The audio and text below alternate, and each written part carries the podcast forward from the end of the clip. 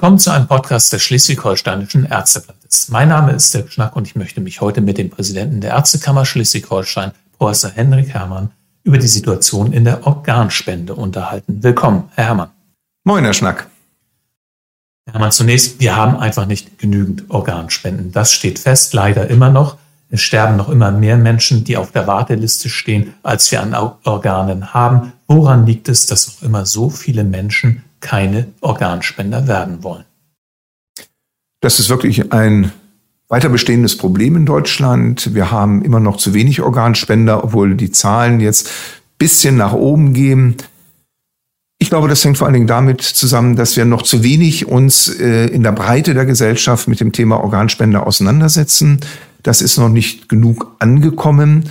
Und äh, wir sind aufgefordert, wirklich an allen möglichen Stellen darauf hinzuweisen, dass möglichst eine Auseinandersetzung mit der Organspende von jedem Bürger, Bürgerin unseres Landes im Vorfeld notwendig ist am besten natürlich mit der Entscheidung für eine Organspende und der Dokumentation dieser Bereitschaft. Es ist immer schwierig, sollte so eine Situation äh, auftreten, dann das nachzuholen, wenn nicht zuvor der klare Wille zu einer Organspende, für eine Organspende ausgedrückt und dokumentiert wurde. Aber Appelle und Kampagnen hatten wir ja schon zu dem Thema.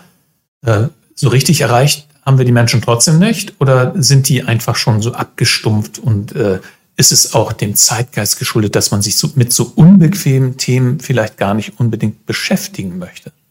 Das ist mit Sicherheit ein Aspekt, dass das natürlich ein sehr sensibles Thema ist, sich damit auseinanderzusetzen und das häufig vor einem hergeschoben wird. Jetzt kommt es immer auf die Art der Kampagnen an. Äh, ich glaube, dass eine persönliche Ansprache, das persönliche Kümmern, äh, einmal im familiären Umfeld, aber auch natürlich äh, von den Gesundheitsprofessionen heraus viel wichtiger ist als eine Annonce oder eine andere Kampagne, die man natürlich auch begleitend machen kann.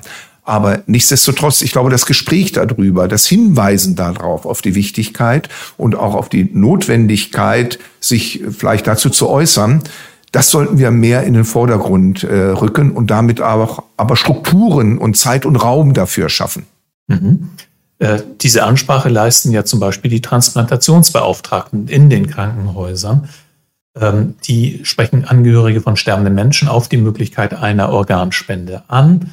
Das ist eine echte Herausforderung, äh, diese Arbeit. Wie können wir diesen Ärzten denn ihre Arbeit erleichtern? Da hat sich jetzt, Herr Schnack, in den letzten Jahren einiges getan.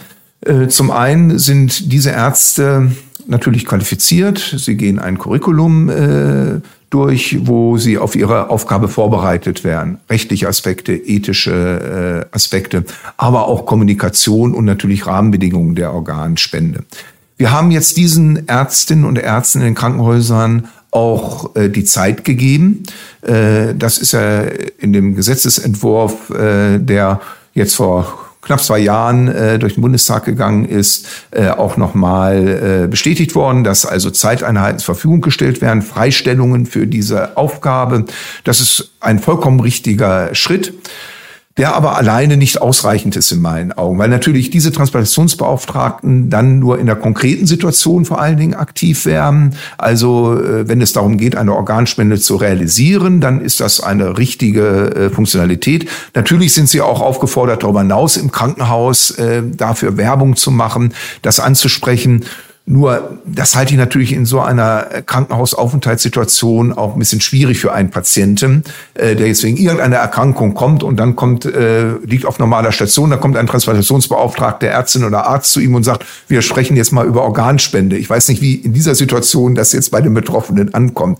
Also wir brauchen darüber hinaus noch weitere Strukturen, äh, um das Thema Organspende im Vorfeld anzusprechen. Aber nochmal, das ist eine gute Entwicklung und ich hoffe, dass wirklich die Krankenhäuser nicht nur die Transplantationsbeauftragten Ärztinnen und Ärzte benannt haben, sondern ihnen auch die Zeit geben, dafür aktiv zu sein, dafür Zeit zu haben, das anzusprechen und nicht obendrauf auf die Arbeit, sondern anstatt der normalen Arbeit und natürlich auch zur Verfügung zu stehen, um Informationsveranstaltungen zu machen, auch der Öffentlichkeit gegenüber. Da können Krankenhäuser natürlich auch äh, entsprechende Veranstaltungen, äh, wo sie die Öffentlichkeit einladen, durchführen. Und dafür ist dieser Transplantationsbeauftragte da. Da sprechen Sie einen wichtigen Punkt an. Also das sind Ärzte, äh, die das nicht nur machen, äh, sondern ganz andere Aufgaben haben im klinischen Alltag. Sehr richtig, genau. Ja, die das sozusagen nebenbei machen, aber sie haben jetzt ein Zeitkontingent dafür. Das hängt damit zusammen, äh, welche Stellenwert das Krankenhaus in der Organspende hat. Das wird unterschieden und dadurch wird auch der Stellenanteil für diese Aufgabe ist teilweise höher, äh, teilweise niedrig, aber er ist vorhanden jetzt. Dann schauen wir doch mal über die Grenzen. Deutschland ist im Vergleich mit anderen Ländern zwar nicht ganz das Schlusslicht, aber doch relativ weit hinten, was äh, Organspenden anbelangt. Es gibt äh, aber auch Länder wie Spanien, wo es deutlich mehr Organspenden gibt. Zwei Zahlen dazu. In Deutschland kommen elf postmortale Organspender auf eine Million Einwohner. In Spanien sind dies 37,4. Können wir von anderen Ländern irgendetwas lernen in dieser Hinsicht? Ja, können wir. Also ähm, zum einen, das war ja auch die große Diskussion 2019 gewesen, Widerspruchslösung, Entscheidungslösung, Zustimmungslösung, das hat der Bundestag geklärt. Ähm, ich persönlich halte nach wie vor auch die Widerspruchslösung für einen gangbaren Weg, aber das ist eben anders demokratisch entschieden worden. Es ist jetzt eben die Zustimmungslösung, mit der wir aber auch gut leben können. Das ist aber nur der eine Punkt. Und ich glaube, dass Spanien hat die Widerspruchslösung und viele andere europäische Länder. Ähm, aber das alleine erklärt jetzt nicht die äh, unterschiedlichen Zahlen in der Organspende. Spanien hat, wie auch äh, in England, neben den Transplantationsbeauftragten Arzt, Ärztin, aber auch noch weitere Strukturen geschaffen. Nicht nur jetzt auch wie bei uns äh, die DSO, eine zentrale Einrichtung. Sie hat auch andere Gesundheitsberufe qualifiziert, sogar teilweise akademisch qualifiziert, die diese Transplantationsbeauftragten Ärztinnen und Ärzte ganz effektiv unterstützen können, indem sie eben die ausführlichen Gespräche mit den Angehörigen äh, führen, sie auch jederzeit zur Verfügung stehen, die also sozusagen spezialisiert sind äh, darauf, äh, das sind teilweise äh, Gesundheits- und Krankenpflegekräfte, das sind aber auch andere Mitarbeiter im Gesundheitswesen, die auch akademisiert einen Masterstudiengang ähm, dazu äh, ableisten. Das ist mit den Begrifflichkeiten äh, der äh, Specialist Nurse äh, äh, for Organ Donation, die sogenannten SNOD, die SNOTs äh, im englischsprachigen Raum, oder äh, die äh, Spanier äh, haben dann auch sogenannte Transplant äh, Procurement Manager, äh, die akademisiert ausgebildet werden und einen ganz entscheidenden Anteil haben, dass einfach das Thema in der Gesellschaft aufrechterhalten wird. Und das muss nicht immer nur die ärztliche Profession machen. Je mehr Mitarbeiter aus dem Gesundheitswesen sich damit intensiv beschäftigen und dafür auch freigestellt werden, umso besser ist äh, eben die äh, Ansprache und die Bereitschaft, Organspende zu machen. Und das lernen wir, glaube ich, aus Spanien. Und wir, wir sind ja auch dabei, in Deutschland äh, solche Konzepte auf den Weg zu bringen. Also eine breitere Verankerung in der Gesellschaft lässt sich erzielen, wenn nicht die Ärzte allein im Gesundheitswesen sich mit diesem Thema beschäftigen müssen. Sehr richtig, genau. Breit aufgestellt und aus verschiedenen Ecken heraus immer wieder das Thema Organspende ansprechen, in Bewegung halten. Gesetzlich ist vorgesehen, dass im kommenden Jahr das Bundesinstitut für Arzneimittel und Medizinprodukte, Insider kennen, das BfArM, ein Register für Erklärungen zu Organ- und Gewebespenden einrichten wird. Das ist gesetzlich so gewollt. Was versprechen Sie sich als Mediziner von einem solchen Register? Damit hätte ich natürlich einen schnelleren Überblick und Zugriff äh, darauf. Es ist ja jetzt teilweise schon so, dass auch äh, freiwillig äh, es Krankenhäuser gibt, äh, die so ein Register für sich aufbauen, äh, sowohl was die Organspender, auch was Vorsorgevollmachten und Patientenverfügung anbelangt. Äh, hier ist ein Ansatzpunkt, wirklich äh, dieses zu sammeln, um im Bedarfsfall relativ schnell einen Überblick zu haben, bin ich Organspender oder nicht ich bin mir nicht immer sicher, dass jeder Mensch einen Organspenderausweis wirklich immer bei sich trägt. Ähm, also äh, ich habe ihn im Portemonnaie, aber ich habe mein Portemonnaie auch nicht immer mit. Ähm, und ähm, das äh, würde das natürlich erleichtern. Also ja, das ist auch ein kleiner Baustein, der das Ganze äh, Thema voranbringen kann. Aber wir brauchen viele dieser Bausteine. Es gibt nicht die eine Lösung. Keine hohen Erwartungen an diesen Schritt äh, zu begrüßen, aber er wird uns jetzt nicht so wahnsinnig weit nach vorne bringen. Der Gesetzgeber möchte auch einen anderen Schritt, nämlich dass die Hausärzte regelmäßig ihre Patienten auf dieses Thema ansprechen. Ich kann mir gut vorstellen, dass es äh, Fortschritte bringt, aber noch wieder neue Anforderungen an die Tätigkeit der Hausärzte. Die, die äh, haben schon eine ganze Menge zu tun und äh, sagen bei jeder neuen Aufgabe, wann sollen wir das alles machen? Ja, das ist natürlich schon richtig. Allerdings hat der Hausarzt natürlich einen sehr engen Zugriff auf seine Patientin, seinen Patienten. Er kennt die Lebensumstände. Er ist ja der Begleiter, der Familienarzt. Er kennt die ganzen Rahmenbedingungen äh, seines Patienten, seiner Patientin. Insofern spielt er auch eine ganz wichtige Schlüsselrolle äh, und ergänzt damit natürlich den Transplantationsbeauftragten Arzt, Ärztin enorm. Also ja, es ist eine zusätzliche Aufgabe. Nochmal, wenn ich das Thema Organspende voranbringen will, dann muss ich alle Möglichkeiten, äh, dieses Thema anzusprechen, aufrechterhalten. Und der Hausarzt, die Hausärztin spielt da eine ganz wichtige Rolle. Und ich glaube auch, äh, sie und er ist auch äh, dem Patienten gegenüber oder auch den Angehörigen gegenüber auch ein primärer Ansprechpartner. Das sagen ja auch viele Umfragen, dass der Hausarzt einen ganz hohen Stellenwert hat. Und dieses auch im Rahmen der Organspende zu nutzen, halte ich für gut. Und ähm, diese Leistung alle zwei Jahre soll ja auch vergütet werden. Äh, das ist auch richtig. Äh, äh, das kann ich nicht auch noch äh, obendrauf machen. Aber ich glaube, da ist das Geld sehr gut äh, investiert in äh, diese Abrechnungsziffer. Und ähm, das würde mit Sicherheit auch noch das Thema voranbringen. Also ich bin sehr dafür, dass Hausärztinnen und Hausärzte ganz effektiv damit einbezogen werden.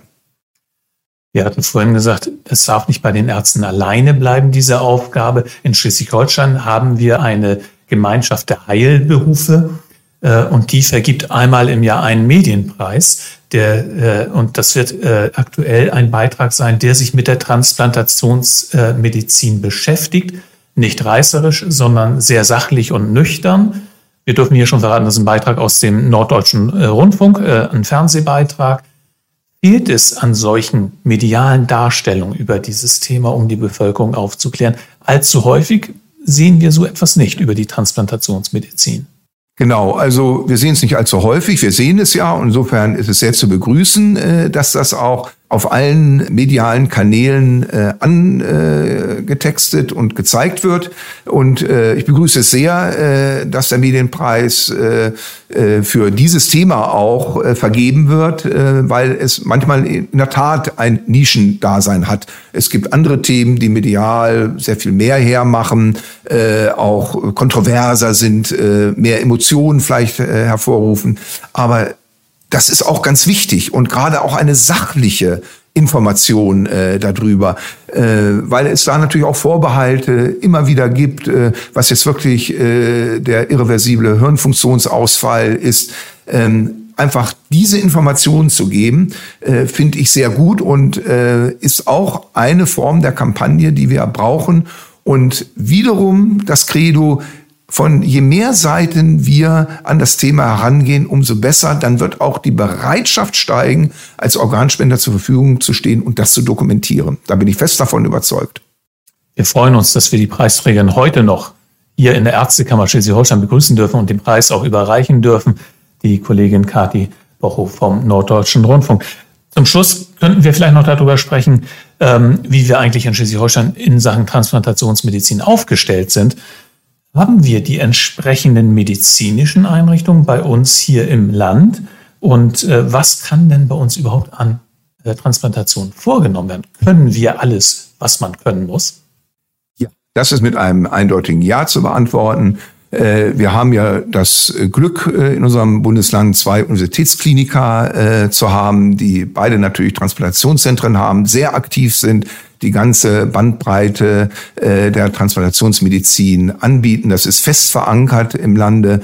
Wir haben entsprechend gute Gremien äh, dazu. Wir haben eine enge Vernetzung äh, zu dem Thema äh, mit den Transplantationszentren, mit äh, den Spendekrankenhäusern.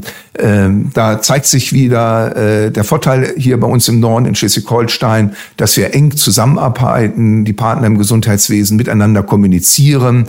Auch äh, der Austausch äh, ist äh, sehr eng und vertrauensvoll. Wir sind bereit, neue Wege zu gehen.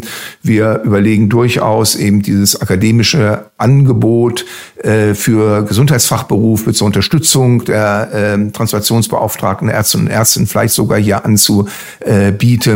Äh, die Lebensspende ist organisiert. Auch da spielt die Ärztekammer eine wichtige Rolle. Wir nehmen uns dieses Themas an.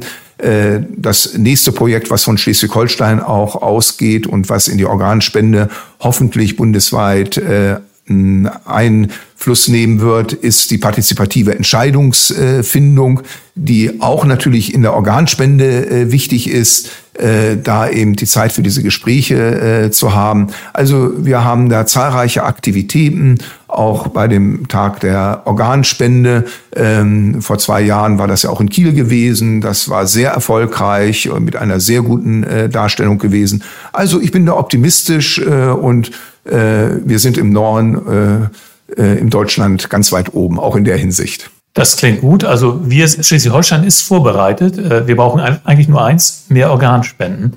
Und wenn wir mit diesem Podcast auch nur ein ganz kleines Stück dazu beitragen konnten, dann äh, war das ein, ein guter Podcast. Äh, ich sage an dieser Stelle vielen Dank, Hermann.